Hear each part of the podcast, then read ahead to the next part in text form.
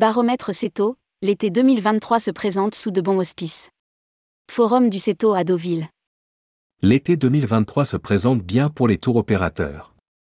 Le baromètre du CETO fait état à fin mars 2023 d'un carnet de commandes qui affiche un chiffre d'affaires en hausse de 44% avec une recette unitaire en augmentation de plus 6,2%. Rédigé par Céline Imri le mercredi 10 mai 2023.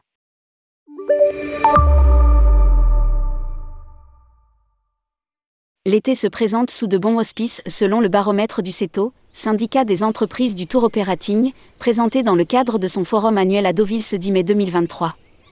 Les réservations étaient, 1er mai, 31 octobre 2023, ont affiché une belle euphorie sur la période novembre 2022, mars 2023 avec un pic en janvier 2023, qui a été contrarié en février 2023 avec les mouvements sociaux.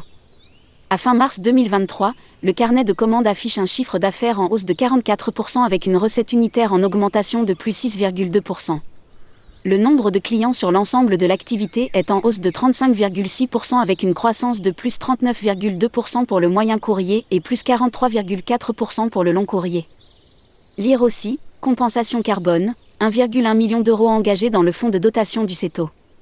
Seule la France, moins 15,2%, marque le pas, par rapport à la saison précédente, qui avec la pandémie avait bénéficié de reports en faveur du tourisme de proximité.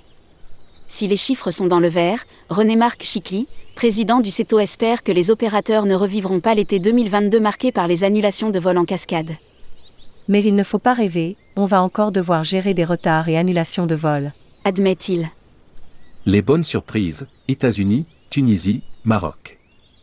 Les bonnes surprises côté destination viennent d'une part des États-Unis, plus 29,5% en nombre de clients, qui arrivent en tête des destinations long courrier, et d'autre part de la Tunisie, plus 96,2%, et du Maroc, plus 11,7%. Reste que sur les destinations moyen courrier, l'Europe du Sud caracole toujours en haut du classement avec les îles grecques dont la Crète, plus 30,9%, la Grèce continentale, plus 44,5%, suivi des Baléares, plus 42,1%, et des Canaries, 24,9%. Sur les destinations lointaines, l'île Maurice, plus 59,5% en tête en chiffre d'affaires, le Canada, plus 70%, talonne les États-Unis.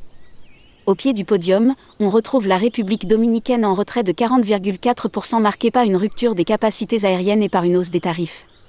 Autre baisse notable celle des Caraïbes, moins 19,1%. À noter également que l'évolution positive de l'Asie se poursuit, plus 176,1%. Hiver 2022-2023, consolidation de la reprise. Le CETO a également présenté ses résultats pour l'hiver 2022-2023. Au cours de la période 1er novembre 2022 au 31 mars 2023, les TO membres du CETO ont enregistré pour les voyages à forfait un chiffre d'affaires de 1048 millions d'euros, plus 61%, associé à une recette unitaire moyenne de 1658 euros en hausse de 8,6% les Théo ont fait voyager 632 264 clients dans le cadre des voyages à forfait. Sur la période, le Théo ont enregistré au global, voyage à forfait plus prestations sèches, un chiffre d'affaires de 1524 millions d'euros en hausse de 73,5% par rapport à N1.